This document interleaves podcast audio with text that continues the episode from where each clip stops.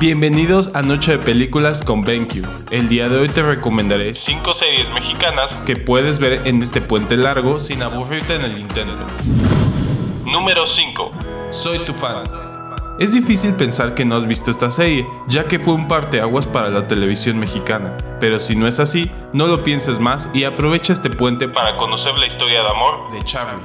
Ya que además de ser una comedia romántica controversial, la serie es muy nostálgica y revive de forma muy tangible cómo se vivía en el 2005.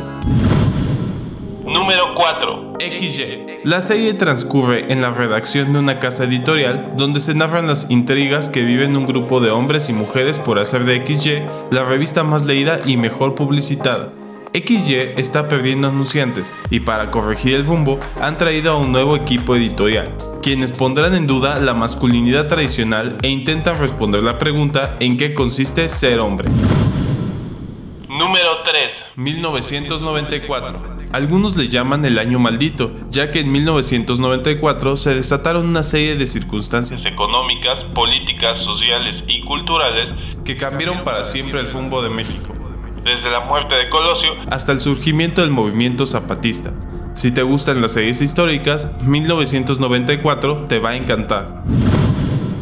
Número 2. Las crónicas del taco. Detrás de cada taco hay una gran historia y en esta serie conoceremos toda la tradición cultural de los diversos tipos de tacos que hay en el país. Sin duda es un recorrido gastronómico que te pondrá a ya que la calidad de la producción hace que todos los tacos se vean 20 veces más ricos. Número 1.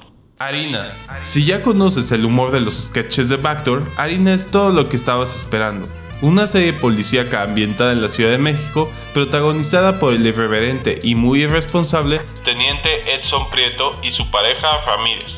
Juntos trabajarán en el caso del cancelador, un asesino de influencers. Eso es todo por hoy. Si la cápsula te gustó o tienes alguna sugerencia para películas o series, no olvides seguirnos en nuestro grupo en Facebook, Noche de Películas con BenQ. Te habla Hugo, hasta la próxima.